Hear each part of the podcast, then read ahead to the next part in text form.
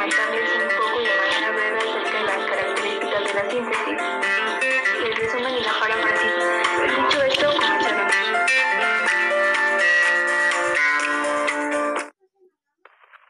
Características de la síntesis.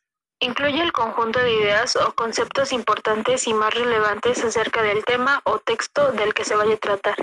Utiliza palabras y vocabulario propios del redactor, Debe siempre respetar el sentido e intención del texto original, aunque permite agregar alguna información o desarrollar algún tema.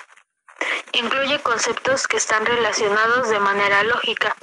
Se apoya en conectores léxicos para mantener la cohesión textual. Apunta a reconocer las ideas troncales del tema o texto. No incluye detalles innecesarios. Características del resumen. Es breve y claro, brinda una visión general sobre un tema, mantiene la objetividad en la descripción y evita la autocrítica, sintetiza los datos más relevantes de un artículo, discurso o escrito, facilita el aprendizaje de una materia de estudio, unifica los conocimientos de diversos autores que trabajan en un mismo tema de estudio. Características de la paráfrasis.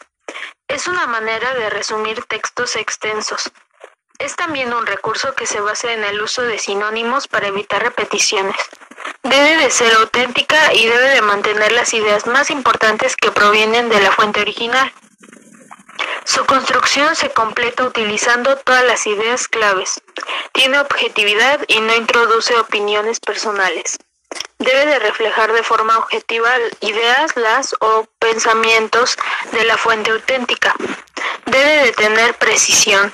El tono y el énfasis de la fuente original del tema que se expone también debe de ser preciso. Bueno, eso fue todo por el día de hoy. Espero que esta información les haya sido de mucha utilidad y les haya agradado. Hasta luego, cuídense.